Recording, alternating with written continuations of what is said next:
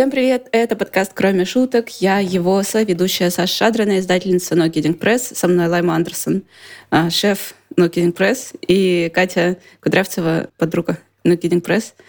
Мы сегодня встретились поговорить про расставание в широком смысле.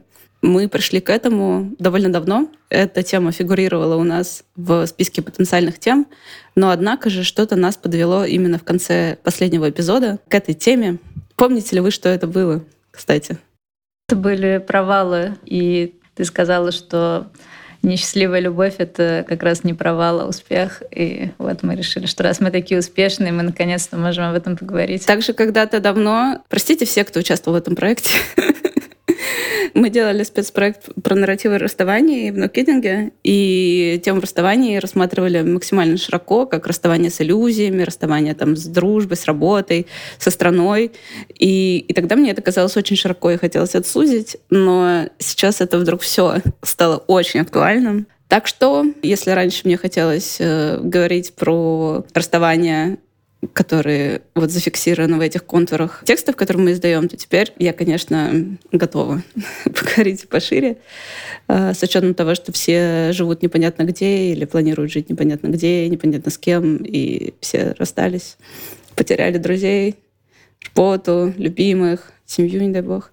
Ну и даже тема, господи, смерти звучала тогда в нашем плане, потому что это тоже ультимативное расставание Поэтому мой первый к вам вопрос. А, какие книги о расставаниях на Пресс вы помните, и какие, может быть, вам из них интересны и близки? Ну, давай я тогда начну с очевидных, которые про любовные расставания. Это, конечно же, синеты, разрыв и во власти. И что интересно, когда мы издавали во власти, я тогда еще ни с кем не расставалась и читала, думаю, о, this is so cringe, типа бедная женщина. Вот. А вчера, когда я решила пересмотреть э, текст, ну, вдруг там есть какие-то полезные цитаты, а некоторые из них я прям такая, о, действительно, это похоже на то, что было со мной в последний раз. Типа, теперь я понимаю. И, как ни странно, для меня еще, наверное, важный текст расставания — это эссе из сборника Поля Б. Пресьяда «Квартира на Уране», а, Святой Валентин Засранец который мы уже неоднократно тоже цитировали, и вообще все время о нем напоминаем. Вот я его с большим удовольствием тоже вчера перечитала, подумала, да, вот это мой главный программный текст э, про расставание. Да, хочу напомнить нашим слушательницам, что этот текст был написан по поводу 14 февраля, на 14 февраля, но он говорит о расставании Поля Боепресиада с Виржини Депант, что нас все должно как-то немножко скандализировать. Но, в общем, это правда отличный текст. Мы, правда, много раз о нем уже говорили. Кать, ты не надумала? Ну, я, наверное, тоже, у меня нет оригинального ответа, мне кажется, что это синеты. Синеты. У меня есть стыдное признание, я так не смогла дочитать разрыв, потому что он для меня оказался слишком, слишком длинным. ну, то есть, видимо, я была в том состоянии, когда мне казалось, что эту тему можно сократить на несколько страниц. А про синеты я вспомнила историю, как моя подруга однажды э, расставалась с большой любовью. Вот, это все было у нее очень драматично и как положено. Э, вот, и я ей отправила как раз книгу Синеты. И мне показалось, что ей это будет очень уместно в ее состоянии. И это действительно было ей очень уместно в ее состоянии. Так что это такая прям хорошая книга для интенсификации страдания какого-то, который выложено на бумагу, и ты такой читаешь это, и ты думаешь, да, каждую там из этих 140 или сколько их, этих частей, 240 точно, как знаков в твите. Прекрасная книга. Единственный минус в этой ситуации то, что теперь у меня нет э, книги Синет.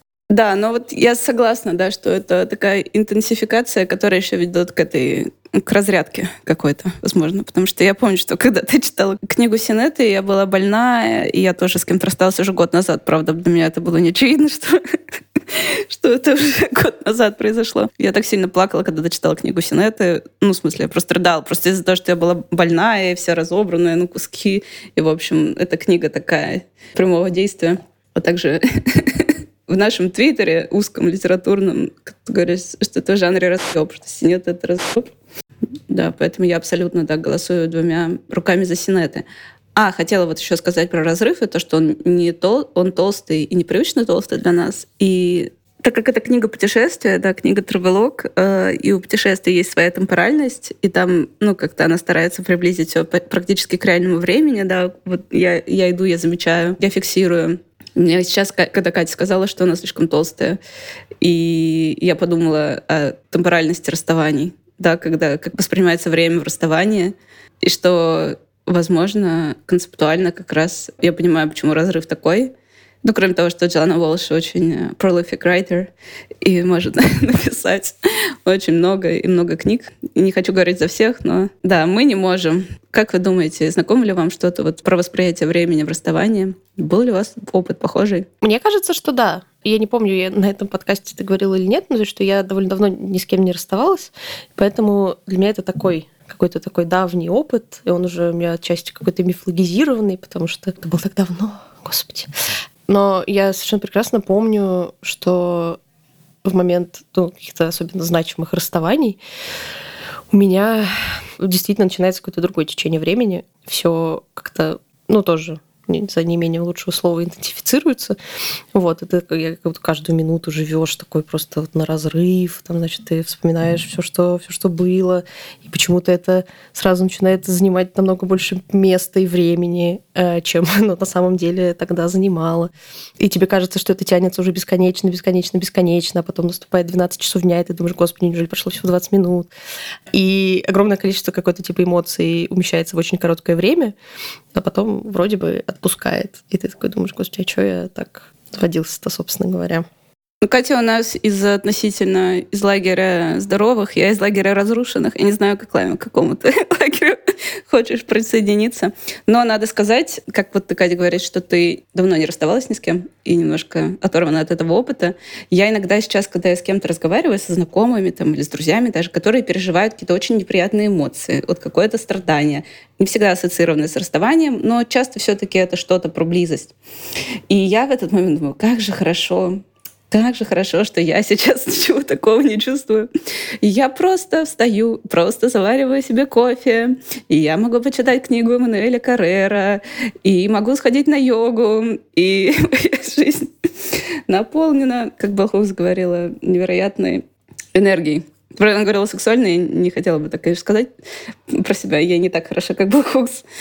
Поэтому да, я тоже в какие-то моменты бывает очень оторвана от опыта интенсивного проживания чувств, и потом я не замечаю, как я снова оказываюсь там, и думаешь, черт возьми. Но с этим у меня ассоциировано, кстати, самое тяжелое мое расставание, причем я заметила, что реакция не всегда как будто симметрична поводу.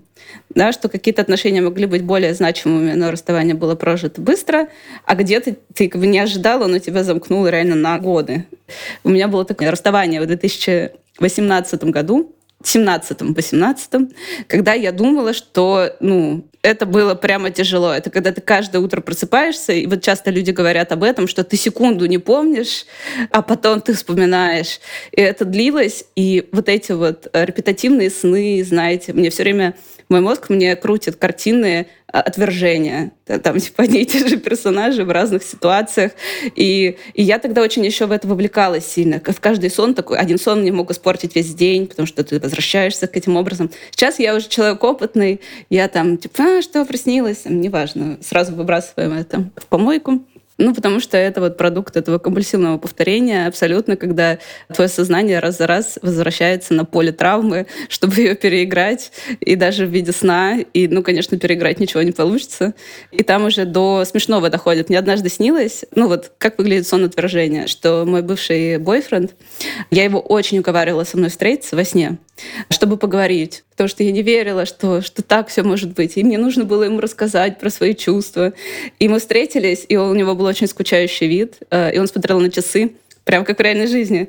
И, и очень торопился после нашей встречи, как в реальной жизни. Ему всегда нужно было куда-то идти. Но в этом сне ему нужно было идти кататься на санках с его новой девушкой. Понимаете, в чем дело? у которой тоже не было никаких контуров. Э, это была просто какая-то абстрактная новая девушка. Но во сне это было очень обидно, потому что, понимаете, потому что я вообще не в той форме эмоциональной, чтобы кататься на санках, а вот это просто ну, какой-то символ свободы, свободы от тебя, свободы от этих отношений. Ну вот это все то, что ты описываешь, это мое состояние конца этого лета и, наверное, сентября, я уже не помню. Но это, да, действительно какие-то все время сны о том, как могло бы быть э, по-другому, очень реалистичные, очень обидные, очень мерзкие. И действительно ты просыпаешься, такая, все, день испорчен уже, ничего не случилось, но уже все очень плохо. И какая-то тягучесть времени. То есть я помню, что у меня впервые в жизни, хотя это были очень короткие отношения, очень для меня как бы неожиданно, что они начались. Также неожиданно они для меня закончились. И я просто, ну, действительно выпала из жизни ну, месяца на полтора после расставания, что для меня было странно, потому что Вообще-то я профессионалка в расставаниях, я знаю, как это переживается. У меня есть э, уже отработанная схема, как это со мной происходит, как быстро это проходит, как я могу об этом потом очень долго разговаривать абсолютно спокойно. Вот, в общем, в этот раз это все не работало. И было действительно ощущение, что я сижу в какой-то, не знаю, жиже, в каком-то болоте. Вокруг меня ходят вот эти мои близкие, там, не знаю, подруги, какие-то знакомые, я с ними о чем-то разговариваю, но это все происходит из болота. Вот, несколько недель подряд. И это было очень странно. Но самое странное в этом, что это действительно закончилось ну вот просто сегодня я жалуюсь терапевтке, что мне все еще не становится лучше. Завтра я просыпаюсь, такая, о, новый день, как замечательно, как все хорошо, кажется, меня отпустила. А почему меня отпустила, непонятно. Вот, но действительно это было как, как будто рукой сняло, и это тоже странно. Короче, мораль вот этих последних моих отношений, что они были очень странные во всем, включая расставание и переживание расставаний. И если бы я хотела попытаться это описать в книге, наверное, я не знаю, это было бы либо что-то очень короткое, короче, чем синета, либо это было бы что-то очень толстое, толще, чем разрыв в полтора раза. Потому что мне бы надо было либо, короче, ничего не сказать, либо вылить все, что я думаю, все свои перемещения по городу Санкт-Петербург, и вот э, в одну большую толстую книжку. Да, у меня сразу много мыслей образовалось. Я поняла, в чем минус того, что я не подготовилась. Во-первых, про профессионалку расставания. Я много кого слушаю. Обычно, ну, помимо того, что кто-то из моих друзей, подруг скорее, проходит через расставание, иногда они, они сами расстаются со своими партнерами, и тогда там бывает такой момент, когда люди не могут расстаться. Или часто я не верю, что люди, когда кто-то говорит, мы расстались, я говорю, ну, подождите, давайте не будем забегать. Ну, с первого раза еще, знаете, мало кому удается расстаться. Но я говорю, что мне нужно школу расставания сделать, да, потому что я столько раз, я столько раз вылезала из этого болота. Я думала, там, что невозможно из него вылезти, но все-таки сделала это. Когда кто-то рассказывает, например, про своего бойфренда, с которым они расстались, но он там продолжает к ней приходить, или там говорит, а давай мы с тобой вместе сегодня просто поспим, или что-то в этом роде, я такая, ему надо прийти в мою школу расставаний, потому что он копает себе могилу, так он никогда не освободится от, от этой боли и все такое. Но, в общем, я тоже, конечно, не преуспела, как показал недавний опыт, относительно недавний. А второе, про какие-то странные отношения и странные расставания. Очевидно, что теоретической основой во многом для моих суждений об этом является последняя книга Илуз. Э, мы много говорили о книге «Почему любовь ранит». Но есть книга, она даже вышла на русском, все в том же э, издательстве, Direct Media Publishing «Почему любовь заканчивается». Невероятная книга, замечательная, прекрасная, которая показывает социологическую подоплеку современных вот этих странных отношений, которые не отношения, как она говорит, негативные отношения. Негативные не в смысле плохие, а в смысле отсутствующие когда люди вроде не встречались, но при этом расстались, расставание ощущается реальным, отношений вроде бы не было. А, и это, кстати, кейс Джона Уолш, да, потому что у него с этим мужчиной толком и не было никаких отношений по обычным меркам. Тут еще хочется рассказать одну историю. у меня была какая-то... Мне очень не нравится, когда люди так говорят, э, это был какой-то эпизод. Знаешь, это очень как будто снисходительно и как будто из позиции власти, да, говорится, что это не событие, ой, я тут еще про Бадью слушаю, то есть что это не какое-то событие в понимании Бадью, а какое-то эпизод. Ну, это был какой-то эпизод, и я очень быстро поняла, что это, ну, что-то тоже какие-то из проблемного места идет, поэтому я решила, что эти отношения нужно прекратить прямо, типа, на второй день их существования. И как бы четко все проговорить ради разнообразия, да. И человек мне говорит, так значит, мы расстаемся? Я говорю, ну, честно говоря, с моей точки зрения, мы не встречались. Вот, он говорит, нет, мы встречались, просто это были очень короткие отношения. И я такая говорю, блин, ну это значит, что мы с тобой расстаемся. Я не люблю расставаться. Это значит, что я сейчас прохожу через расставание, я как бы мне бы этого не хотелось. Потом говорю, ну ладно, типа, как тебе хочется, если хочется так, не жалко. А потом я думаю, блин, ну а для меня это было принципиально. Я вот правда не хотела расставаться и не хотела иметь еще одну, знаешь, э, как бы отметку в кармическом дневнике. Понятно, что если бы я просто силой языка назвала бы это по-другому, наверное, эта отметка была, не была бы стерта, но все равно для меня это было символически важно не называть это ни отношениями, ни расставанием. И надо к этому серьезнее подходить, мне кажется. Как будто, как будто это так. Ну, у той же Волш, я вчера вот, когда пересматривала, есть фраза, что если ты имел надо мной власть, это отношения. Ну, то есть, что как раз там это ее мужчина говорит, что даже, даже не отношения. И она вот такой короткой фразой как бы для себя определяет. Ну да, и, собственно, эта толстенная книжка «Разрыв» — это ее возмущение, что вообще-то она была влюблена, это были отношения. А с той стороны мужчина говорил, нет-нет-нет, это вообще не отношения. Так получается, что отношения определяются через наличие власти одного человека над другим? У Джани Волш получается, что да, я понятия не имею. Мне кажется, что такое отношение в итоге. Это властное отношение. Катя, тебе как такое отношение?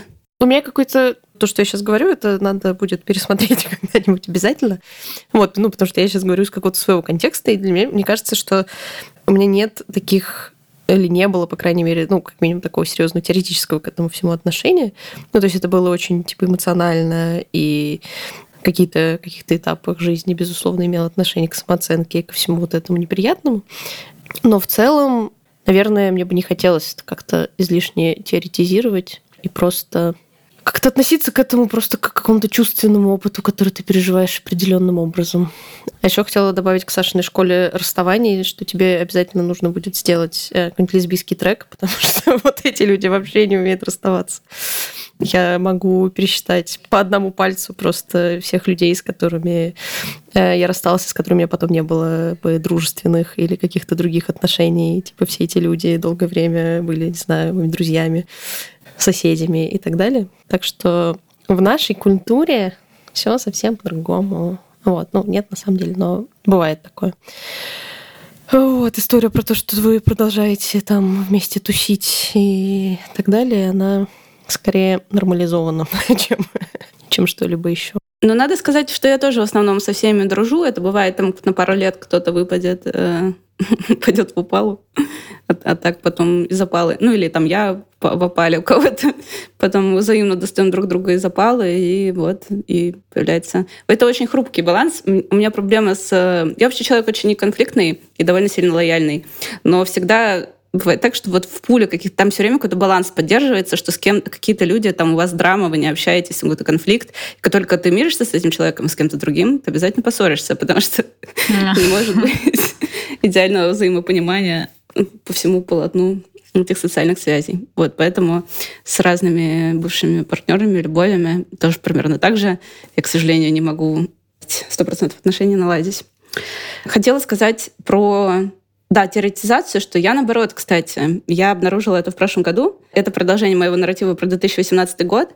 И про события 2017-2018 года, про то расставание, я всегда говорила, типа, ух, ох, ну, ну как же это было, да, если, о, не дай бог когда-нибудь, это ха-ха, представляете, как может быть. И мне так плохо стало в середине 21 года, намного хуже, чем в 2018 году. И я поняла, что это была моя спесь, что никогда не надо говорить «ха-ха, представляете чего? На какое дно можно упасть?» Потому что есть э, и более глубокие днища. Ну, это как ты говорила, что ты сравниваешь там э, депрессивный эпизод этого года с депрессивным эпизодом того года. Вот у меня также было э, расставание конца 2020 года, когда я думаю, о, ну вот это я пережила, теперь вообще я переживу все, что угодно. В этом году я такая, что? Вот это фигня. Почему так произошло? Да, типа, я, тогда я страдала, о, тогда я не страдала. Ну, у меня, кстати, депрессивные эпизоды, там, в 80% случаев, я просто делала перепись депрессивных эпизодов, чем они триггерились. И очень часто это расставание, и в 20% случаев это, типа, я, я не помню, что случилось. Это загадка для меня.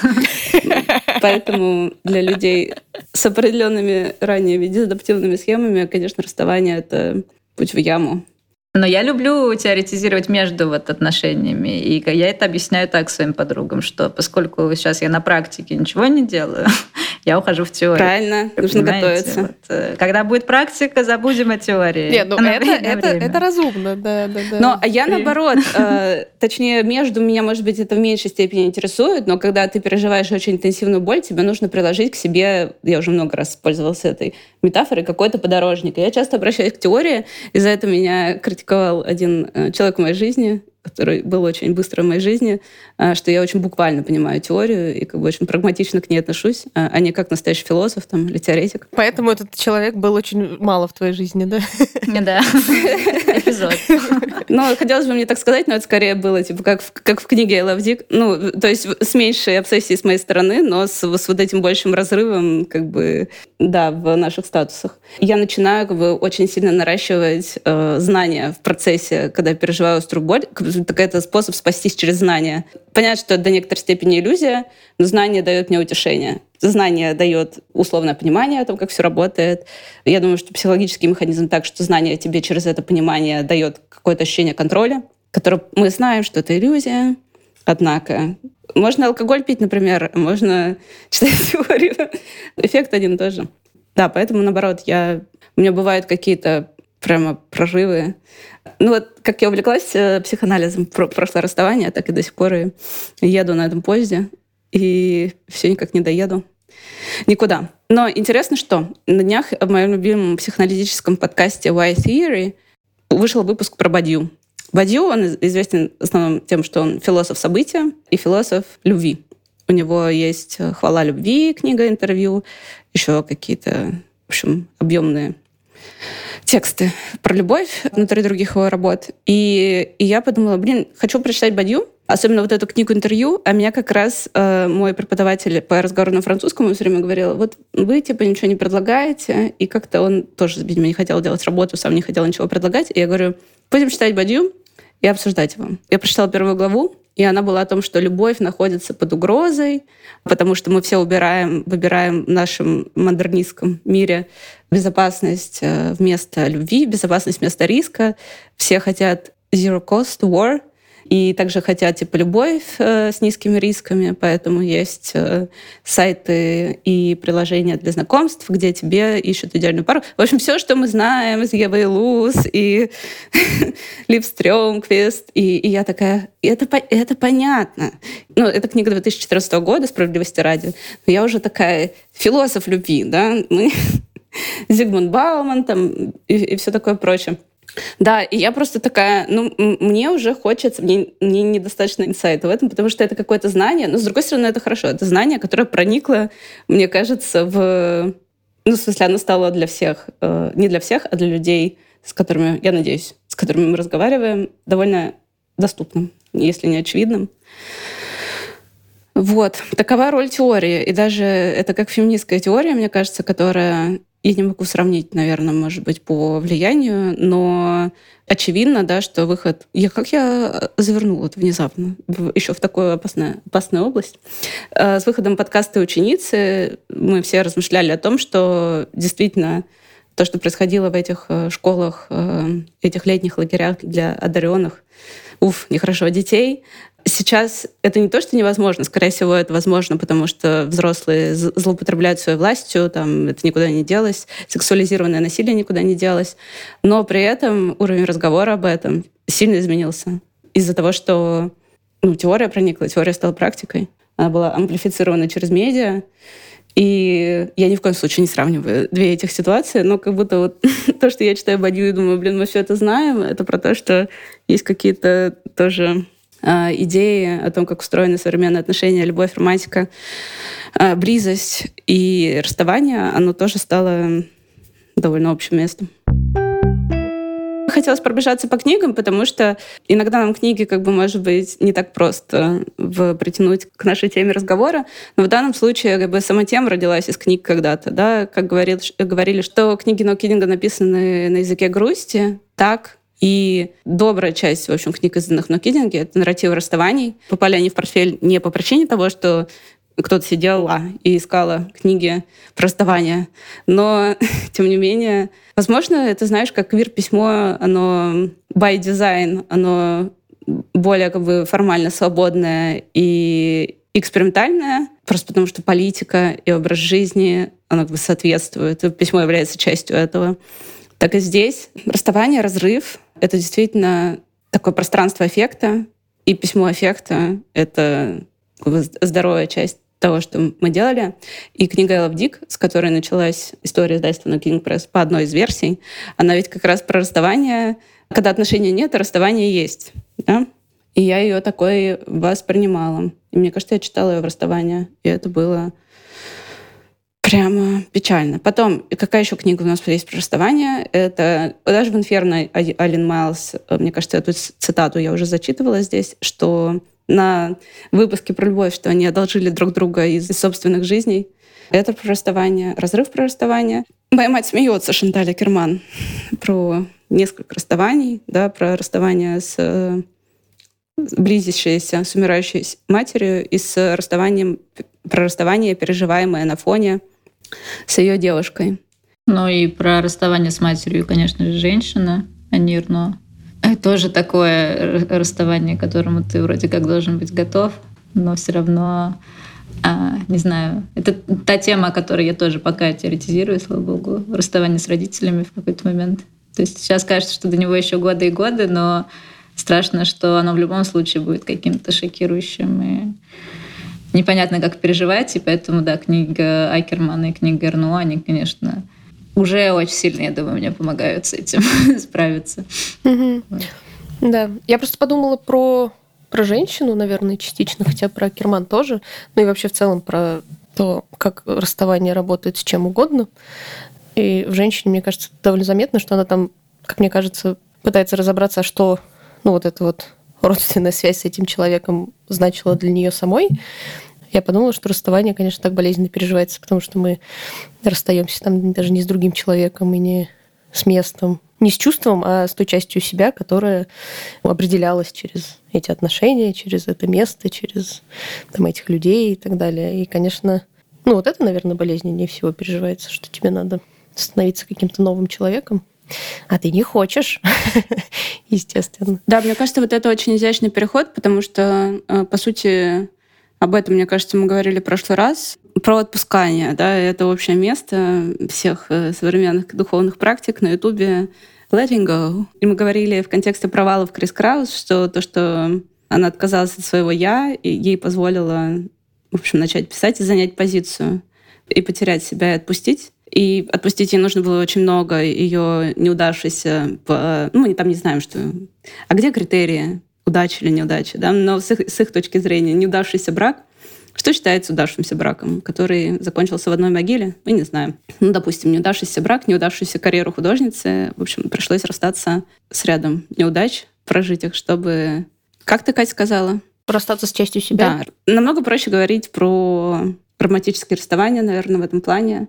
Но бывают, да, фантомные ощущения, потому что когда ты так сильно идентифицирована с чем-то, с человеком. Ну, вот про Шантали Керман, да, часто про нее писали, и даже тексты, которые Нокидинг публиковал, который готовила Маша Нестеренко, о том, что она себя идентифицировала как дочь своей матери. И я такая, ну, это правда, Шанталь, это делала? Ну, хорошо, но, допустим, когда у тебя такая мощная идентификация с кем-то или с чем-то, с какой-то ролью, с какой-то страной, какой-то профессией, с твоим делом, с каким-то человеком, то утрата этого — это утрата органа. Да? Это очень больно. И продолжить жизнь без части себя — это именно вот это и есть переживание расставания. И это наиболее трики вещь во всей этой истории.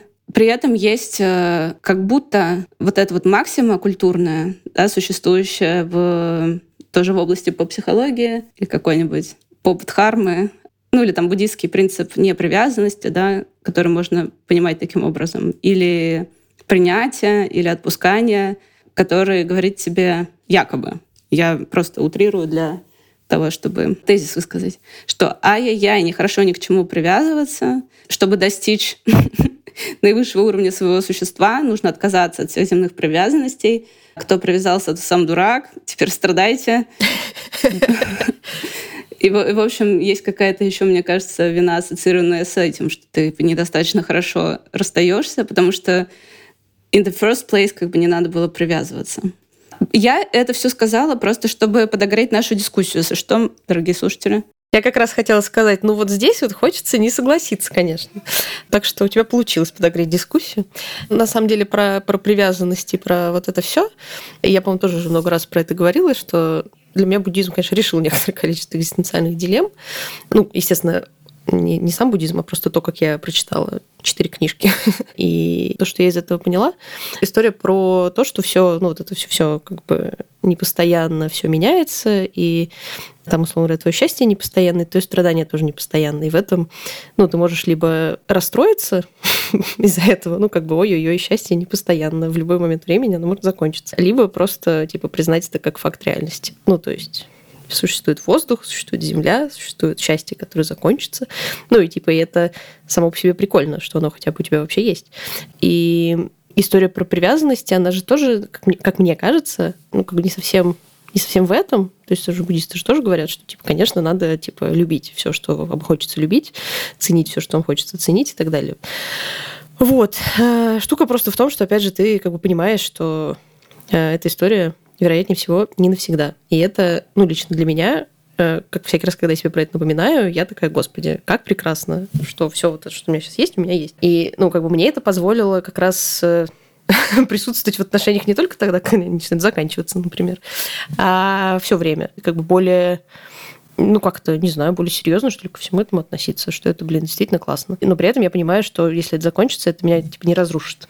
Вот, и, как мне кажется, в этом суть штуки про привязанность, что ты не цепляешься за нее как за твое единственное я. Это просто какой-то момент времени. Он такой сейчас, потом будет другой момент времени. Тут же можно, опять-таки, в моей школе расставаний, э, шучу, Саша даже взяла ручку и выглядит немножко как учительница такая в моей школе расставаний.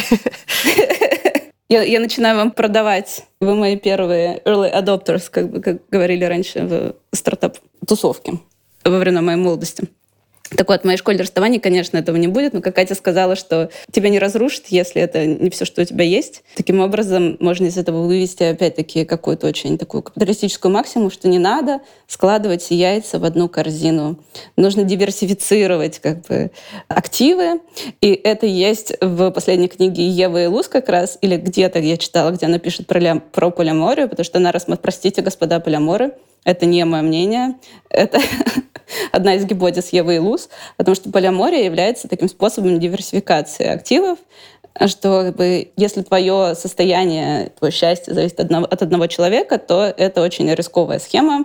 Лучше раскидать как бы по ряду корзинок, эти яйца. Но, однако, часто это тоже не работает, потому что я много видела по своим знакомым, у которых есть как бы основной недоступный партнер, ну или не партнер, в общем, человек, с которым они находятся много лет в вторых отношениях, и какая-то попытка завести дополнительных партнеров и отношения это подразумевает, потому что они как бы ни к чему не обязывающие и открытые. Это не дает этой нужной диверсификации, потому что интенсивность чувств у тебя все равно к основному недоступному партнеру, а остальные люди просто не могут в тебе вызвать этот э, ураган травматических переживаний из прошлого. Да, и, и то, что Катя сказала, ну да, что смысл не в этом, смысл не в том, что нужно никого не любить, от всех отдалиться. Для меня всегда смысл в наблюдении, потому что нельзя избежать страдания, нельзя избежать э, того, что, может быть, мы называем счастьем. Иногда время быть счастливой, иногда время пострадать. В основном только время пострадать, потому что все есть страдания. Страдание же тоже, оно такое, это тоже про отождествление, что если сильно отождествиться со своим страданием, то ты никогда с ним не растождествишься. И это неприятный этот разговор для меня, потому что в былые годы мне говорили, что, там, что типа депрессия — это моя идентичность, и, может быть, мне нравится быть в депрессии. И я не хочу повторять эти тезисы. Нам не нравится быть в депрессии, у нас просто луна в Скорпионе. Мы не можем ничего с этим сделать. Да, слушай, да, я, это, это вообще. Я всегда говорю, типа, как это, у меня справка есть, дело не во мне. А, я хочу вернуться к тому, что Катя говорит про то, что все временно, и что как раз идея о том, что все временно, она мне очень помогает Как раз в переживании расставания, вот когда ты просыпаешься и тебя с утра уже придавило, я такая, ну, мы же знаем, что это все временно. Вот счастье было временно, вот эта короткая вспышка, и вот эта тягучая непонятная хрень, она тоже временно, она закончится. И, наверное, именно это понимание, что все временно, оно помогает каждый раз снова ввязываться в какие-то любовные переживания, потому что меньше всего мне хочется стать чем, с тем человеком, который такой, типа, я уже однажды любила, это было больно, все, больше не надо, не хочу. То есть мне хочется сохранять вот это а, готовность влюбляться снова в кого-то и готовность встраивать себя вот в эту очень шаткую, ненадежную конструкцию, которая, может быть, сработает, а может быть, развалится еще и придавит тебя сверху. Как сказала моя вчера знакомая, важно отпускать, но важно и запускать. Так что это так. Но про все временно вот, э, это здесь интересно, потому что я, я неоднократно говорила, что я ходила на группу диалектико-поведенческой терапии, и там, конечно, так как эта терапия основана на дзен-буддизме, в том числе на практиках дзен-буддизма, там есть какие-то вот эти максимы проговариваемые, что только перемены постоянные, бабочка там на одном континенте вызывает э, цунами на другом. Наша ведущая курса, она как-то сказала, ну вот если мы как бы придем к нашему партнеру и скажем, ты же будешь меня всегда любить, неадекватно ждать от этого человека, что он скажет да-да, потому что такого не бывает, как бы никто никого не будет всегда любить, а там сидят люди как бы с пограничным расстройством личности, там, с полярным расстройством личности, рекуррентной депрессией. И я такая, воу, а для меня это такой принципиальный момент. Там всех вынесло минут на 20, мне кажется. Ну, потому что это, как сказала потом моя подруга с этой группы, что для людей с ПРЛ это как раз отвержение, это ну, большая часть их картины мира, и это очень жестко. И мне показалось, что это как раз не совсем верная просто интерпретация, потому что партнер по-хорошему, точнее, Потом она сказала, что если бы мы бы и хорошо усвоили эти навыки, все бы понимали, мы бы и не пошли с таким вопросом к партнеру. И я согласна. Но не потому, что никто не будет нас любить всегда, а потому что мы не знаем. Скорее вот так. И я как бы пытаюсь все время утвердиться в том, что мы не знаем. И для меня факт того, что мы не знаем, это комфортная позиция. Когда кто-то говорит, что нечего ожидать чего-то хорошего или вечной любви на всю жизнь, это меня не устраивает, потому что это такой же перекос в другую сторону. И то же самое в последнее время, простите, последние 8 месяцев, наверное, когда у меня бывают какие-то сложности, и я делюсь этим с кем-то. И мне говорят, все будет хорошо, я уже начинаю взрываться и говорить, мы не знаем, как все будет. И поддержка заключается не в том, чтобы сказать, что все будет хорошо, а в том, чтобы сказать, блин, это, это стрёмно, я понимаю, я бы тоже тревожилась на твоем месте. А все будет хорошо, мы не знаем. Я всегда, мы не знаем, как все будет.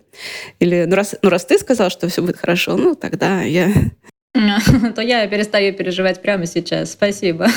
Или все временно. Моя мама рассказывала мне, обсуждали мою сестру, младшую. Она, значит, была веганкой несколько лет, и, конечно, это вызывало там какой-то ропот э, в лагере старших родственников.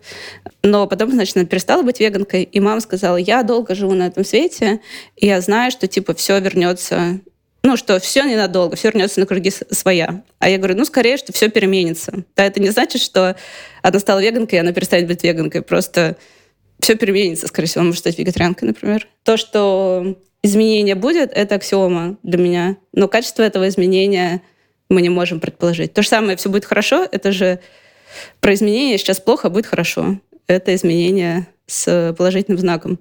Но я э, скорее про то, что все просто изменится, но как мы не знаем. Но это факт, что все изменится.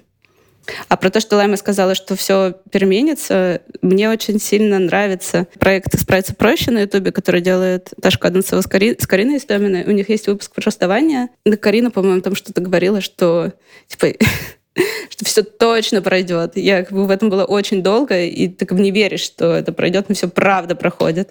Я обещаю вам, что все пройдет. И об этом есть прекрасный сегмент в моем любимом подкасте, который я не слушала совсем, что такой, что он любимый.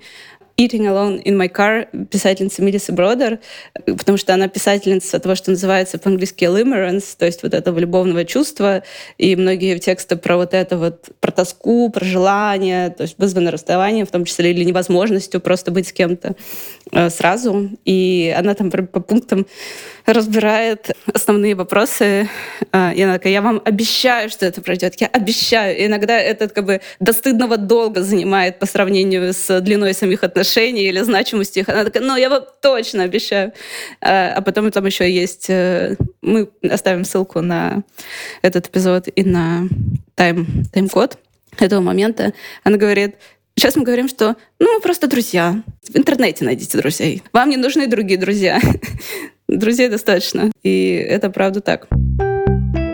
Хотелось бы тогда перейти, э, может быть, к вашим советам. Я подумала, такую можно рубрику сделать. Ваши советы самого широкого толка. Может быть, какие-то физические про заботу о себе, может быть, какие-то более спиритуальные, может быть, теоретические, про советы при переживании расставания. Для моей... Вы эксперт в моей школе расставаний. Нужно, да, продолжать делать те занятия, которые вам приносят радость и приносили вам радость до того момента, как вас рассказало расставание. То есть в моем случае это, например, был спорт и бег. Вот я продолжала бегать, и Правда, через месяц я пробежала полумарафон таким образом, хотя я ну, ни разу до этого не бегала полумарафон, но ничего. Также, не знаю, я, мне все время помогает уйти в какой-нибудь сериал. А, в этот раз это был Work in Progress — который вот я второй сезон лежала на следующий день после расставания и просмотрела вот весь второй сезон подряд. И такая, ну теперь можно пройтись. Ну и, конечно, встречи с какими-то близкими, с которыми можно быть в любом состоянии, которые не будут говорить о том, да, я знала, что он мудак с самого начала, я тебе говорила, а какие-то, которые просто побудут рядом, если ну, вам нужно, чтобы кто-то был рядом. Ну да, и как мантру повторять это временно, это пройдет. Не знаю, у меня есть только вредные советы, потому что я последний раз, как я говорила, расставалась довольно давно. До многих каких-то вот этих вот всех self-help практик, которые в моей жизни сейчас появились. Поэтому это может быть рубрика «Вредные советы».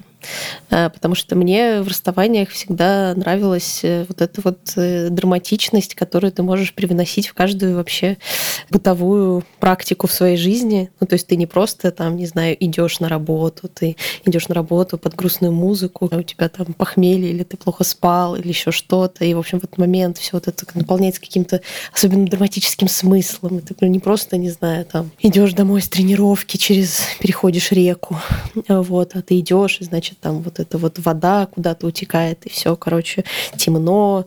Ты опять же слушаешь грустную музыку или не очень грустную, и это все снова наполнено Сейчас меня начинает пугать смыслом. уже этот совет, река и мост, это не на те мысли наводит. Ну нет, ну обрати внимание, я иду с тренировки, и я иду на работу. То есть, и, в общем-то, я следую твоим советам в том числе. Вот, просто, просто здесь есть некоторый твист. Э, вот, ну не, на самом деле все мои расставания были связаны с большим количеством страданий э, и э, какого-то такого романтизированного саморазрушения, но легкого, потому что сильное саморазрушение, видимо, не является частью моего характера. Но мне кажется, что ну, для меня расставания всегда были просто легитимным способом пострадать. Просто пиздски вот так вот, прям вот по-настоящему. Так, ух. Вот, у тебя, у тебя есть оправдание, всем тебя жалко. Никому тебя не жалко. И тебе самому, тебе, тебе самому себя жалко. Никто тебя не понимает еще. Ну, конечно, да, да, да, да. Все устали слушать это одно и то же, пластинка заевшая. Но я согласна, что да, нужно дать себе волю. То есть вот если страдается, надо страдать. Не надо себя пытаться за волосы из этого вытащить. Да, мне, мне, мне кажется, что вот в этой, ну, как бы теоретической стороне истории, где, ну, ты понимаешь же, как, ну, вот этот взрослый человек с тобой разговаривает, что, ну, ты чего плачешь? Ну, все же понятно. Капитализм, там, бла-бла-бла. Ты такой, да, отвали от меня, не, не до тебя сейчас. Хочу, короче, не знаю, э, с мороженым плакать сидеть. Ну да, и ведь в какой-то момент просто надоест плакать с мороженым. То есть надо просто дождаться этого момента. Но можно, как Мэгги Нельсон, состариться, пока рыдаешь. Ну, я согласна с вами, что э, страдания, в общем, когда страдается, нужно страдать. Как говорила Марша Линихан, выход из горящего леса только через горящий лес. То есть нужно немножко обжечься, чтобы спастись, э, и по-другому никак. А как говорит наша монахиня Дзен в Московском Дзен-центре, нужно, значит, жить по полной, верить себе, наслаждаться и страдать. Такова буддийская, буддийская истина. Э, можно было бы закончить на этом. У меня нет, мне кажется, уже рецептов для расставания. У меня есть рецепт, что нужно сделать за пять лет до расставания. И пойти в буддийский центр, я так понимаю. Желательно, да. Желательно обратиться в какую-нибудь секту. И тогда расставание, да, не будет твоей главной проблемой в жизни. Да нет, это то, что Лайма говорила. Иногда просто я понимаю, там такая сильная ангидония наступает, когда это был единственный источник не то что удовольствия, но вот это, или там, ну, как бы, вот был у тебя такой смысл жизни, говорят, ну, другой смысл быстро найди за один день, да, но там это же очень сложный химический коктейль, это прям не просто, это болезнь по-настоящему, это очень больно, это синдром отмены очень мощный, дофаминовый, и когда в этот момент ты говоришь, ну, там, пойди позанимайся спортом или найди себе новые увлечения, это все как, э, как пластик на вкус, это как, не знаю, труха какая-то. И поэтому хорошо, конечно, к этим всем занятиям развить э, удовольствие сильно до того, как вы еще встретились с человеком, с которым расстанетесь, потому что потом, когда нет, боже, будет так плохо, правда. И, в общем, готовься, Аня, летом. Даже надо что-то позитивное теперь, потому что это будет плохо, оно не располагает э, к тому, чтобы вообще пробовать это. Да, у меня подруга, когда видела меня там на третий день после расставания, она говорит, ну что, Лайма, скажи честно, и оно того стоило? И я такая, нет, кажется, нет. Но я передумаю, когда это пройдет, но вот сегодня я точно говорю, нет, не стоило. Но нет, конечно, стоило, каждый раз стоит. Когда опыт прожит и абсорбирован, мы такие, это опыт, это моя влюбленность в свою судьбу, я как бы принимаю все это в процессе, это Господи, ты вот сейчас это ты говоришь, прям даже захотелось как-то вот. Не для слабонервных. Но мне вот бывает такая, вот как я говорю, что я про кого-нибудь слушаю, думаю, слава богу, что не переживаете чувства. Это то же самое. Я просто рада, что это закончилось. Так как ходить по неудобных туфлях, потом снять их, и вроде... И думаешь, о, боже, так мало нужно просто для счастья, когда чтобы страдание прекратилось.